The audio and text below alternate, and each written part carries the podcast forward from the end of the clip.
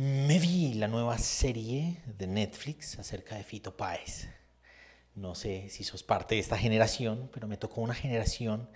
que aprendió en contraposición a lejos de lo que se esperaba de nosotros y de nosotras, que nos decían que no se podía escuchar música secular, que la música ah, que no era de autores cristianos y que no tenían letras cristianas eran del diablo que nos decían que cualquier acercamiento a cosas del mundo nos iban a llevar al infierno. Y yo hago parte de una generación que aprendió a escuchar Fito Páez y a orar con Fito Páez, a desarrollar una espiritualidad cercana de lo divino, no distante de lo divino, pero con símbolos, con música, con elementos que nos dijeron que en realidad estaban distantes de Dios. Y viendo la serie, ah, me puse a reflexionar un montón de cosas, me puso muy melancólico, porque Fito me ha acompañado en diferentes momentos de la vida, muy diversos, muy momentos significativos, momentos muy importantes, momentos de desarrollo personal y de fuerza interior ah, que han tenido como banda sonora a Fito Páez. Me acuerdo alguna vez que en una pelea muy fuerte me fui en la noche, como a las 10 de la noche, a caminar por la ciudad. Ah, caminé como dos o tres horas en la ciudad en la noche y escuchaba a Fito Páez.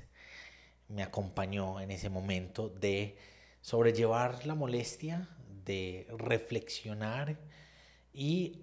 de disfrutar estar vivo en medio del caos. Reflexioné mucho acerca de Jesús viendo la serie de Fito y eso es lo que quiero compartir. Pero vamos a hablar al respecto después de que escuchemos la intro. Existimos en un mundo caótico, lleno de odios, miedos y angustias. Se hace urgente volver a Jesús, volver al Evangelio, volver al mensaje de bienestar y de esperanza, volver al amor a Dios, al amor propio, al amor por el otro. Teo cotidiana.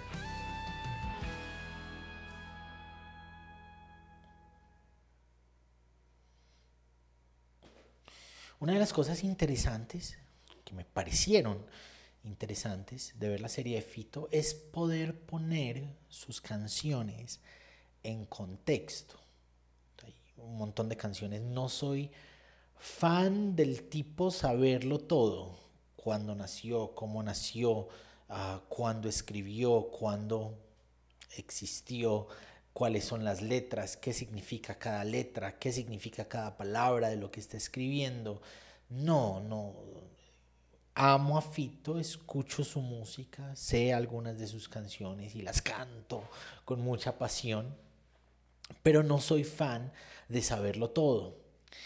Cuando vi la serie me ubicó en contexto qué significaban algunas ideas de lo que él está cantando, de lo que se ha eternizado en sus álbumes. Y fue a una luz, fue poder entender al fin varias de las ideas que vengo cantando y que vengo ah, escuchando de Fito desde que era adolescente. Pude entender, no, quiero... no quiero saber, no quiero pensar quién puso la hierba en el viejo cajón puede entender dónde en su experiencia de vida, dónde en lo que él es o fue como persona, en su desarrollo, en su proceso humano, pude entender dónde se ubican y cómo se ubican emocionalmente, históricamente, esas frases que dice en sus canciones darme cuenta que ah, las abuelas sufrieron un daño muy fuerte que le generó una melancolía ah, muy, muy, muy profunda a Fito. Ah, para mí fue muy triste y uno, uno se, se ve en la historia que se está contando porque en América Latina tenemos historias muy similares, no iguales, pero sí muchos elementos en los que nos podemos identificar con los demás, identificar con el otro, compartir sensaciones y emociones, darme cuenta que lo quisieron culpar de lo que había pasado con las abuelas y ah, lo querían culpar porque encontraron una bolsa de hierba en alguno de los cajones viejos, que es lo que él mete en esa canción que es desgarradora, que es una canción que sale desde el alma. Y la reflexión que tenía mientras estaba escuchando las canciones en contexto, mientras estaba viendo la historia armada de Netflix uh, con Fito, que saca un montón de cosas que deberían ir, pero que meten otras que son muy divertidas y son muy interesantes. Em, cuando Charlie García, sentado con él en un momento de mucha tristeza, lo hace totear de la risa con una película. Eh, fue lindo, fue lindo. Y la reflexión en especial fue esa, la posibilidad de entender sus ideas, de entender sus letras, de entender su música, de entender lo que él quiere expresar a través de lo que canta y compone en contexto, en sus experiencias particulares de lo cotidiano, del día a día. Y me puso a pensar en Jesús, porque por alguna razón uno empieza a intentar reflexionarlo, no todo, pero sí mucho, en torno a Jesús y al Evangelio y a la manera en que entendemos y aplicamos el Evangelio, la forma en que interpretamos los textos eh, que tenemos ahí compilados, las versiones del Evangelio. Pensaba en que muchas veces nos hemos fijado en las letras de lo que se compuso en el Evangelio, las historias o las, las parábolas que Jesús contaba con elementos del día a día. Y nos sabemos muy bien las parábolas y ah, creemos saber muy bien las interpretaciones y repetimos constantemente, como repetimos las canciones de Fito de cualquier otro artista, las repetimos y nos las sabemos y las decimos una y otra vez, o sabemos los ritmos, o sabemos las melodías y sabemos ah, qué viene después de qué, o dónde va el puente, o dónde va el solo de guitarra, o dónde va el bajo de tal manera. Nos sabemos los textos, nos sabemos los mensajes, nos sabemos los versículos, nos sabemos las parábolas.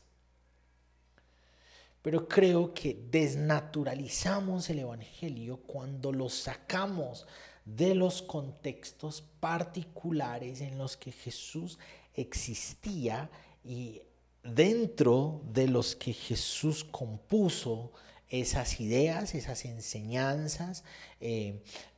esos ejemplos de vida que son anécdotas que luego se compilan en el documento escrito de las versiones del Evangelio. Me ponía a pensar en la necesidad que hay profunda, inmediata, de que entendamos la escritura y entendamos los pasajes y entendamos lo que se dice de Jesús intentando poner esas cosas dentro de las imágenes de su contexto cotidiano. Saber que Fito estudió piano durante X cantidad de años, saber que lo que sabía de piano lo echó su profesor porque no leía bien para él eh, las partituras, no leía bien la música, quiso poner eso en el rock and roll en los ochentas, en la dictadura militar eh, en Argentina, saber ah, que su mamá se murió y que eso le generó melancolías y que ah, su papá hizo lo posible por acompañarlo y por estar con él. Esos procesos de vida son los que le dan sentido a las letras y a la música y a la emoción que esas letras y esa música quieren exponer. Saber los contextos en que vivió Jesús, saber cómo creció, saber cuáles fueron sus experiencias de vida, qué le generó alegrías y qué le generó tristezas, qué le generaba miedo. Intentar entender eso que Jesús expresa dentro de un contexto, dentro de sus vivencias cotidianas, dentro de lo que vive un obrero del día a día en el primer siglo de una Israel ocupada por el imperio romano que está sufriendo devastación, que está sufriendo de muertes y de pobrezas y de enfermedades y a una gente que necesita profundamente la, la, esperanza de lo divino, pero que el templo no sacia esa esperanza porque para acceder al templo y a sus rituales hay que pagar con, eh, con, con plata, que pagar con dinero que la gente no tiene. Una época de rechazos, una época de segregación, una época de señalamiento, una época de ah, ustedes no son dignos de Dios y nosotros sí, ustedes los enfermos, ustedes los pobres, ustedes los pecadores, ustedes no son dignos de Dios, los extranjeros, ustedes ah, los que creen de una forma diferente y han mezclado la raza volviéndola impura, los samaritanos, ustedes un montón de ustedes diferentes que no son ah, bienvenidos, bienvenidas dentro de toda esa estructura. ¿Cómo son las vivencias de un Jesús del primer siglo en Israel? Y es ahí donde cobra sentido sus mensajes, sus parábolas, sus ejemplos, sus decisiones de vida. Es cuando aprendemos a mirar a Jesús caminando de aldea en aldea con pies empolvados, resecos, con ah, el sol en la cara, muy seguramente, o intentando protegerse la piel del sol. Un Jesús que trabaja día a día con mucha fuerza y con mucha fe de que Dios le dé el pan de cada día en medio de lo que está haciendo, también sabiendo que es posible que hayan días en que no haya pan. Es aprendiendo a caminar con Jesús, a mirarlo en su contexto, a sentir lo que está sintiendo, hambre, sed, dolor, necesidad. Notar el dolor de los demás y, sentir ese dolor en las entrañas, querer hacer algo en aras de aportar en la libertad y en la esperanza de las personas. Cuando aprendemos a mirar a Jesús, a entrar en sus realidades, es que cobra sentido esos textos, esos pasajes, esas ideas, esas parábolas, esos ejemplos del día a día que nos sabemos de memoria y que desnaturalizamos cuando sacamos a Jesús de su contexto real. Y creo que esto es una invitación a que día a día, dentro de las posibilidades, podamos ir a Jesús, podamos conocer esos contextos de vida que son a, las, a los que eh, los contextos a los que alude eh, el Evangelio, las versiones del Evangelio son a los que alude las anécdotas que llegan hasta nosotros en la tradición escrita. Una invitación a ir allá a donde Jesús se sentaba, a donde Jesús caminaba, a donde Jesús trabajaba día a día, a donde Jesús entendió que su llamado era diferente y que su llamado tenía que trascender la normalidad de su vida para dedicarse a entregarse al servicio por el otro, por los demás, por el enfermo y la enferma, por los pecadores, por las pecadoras, por quienes no tenían esperanza y brindarles la esperanza de que Dios es cercano y asequible,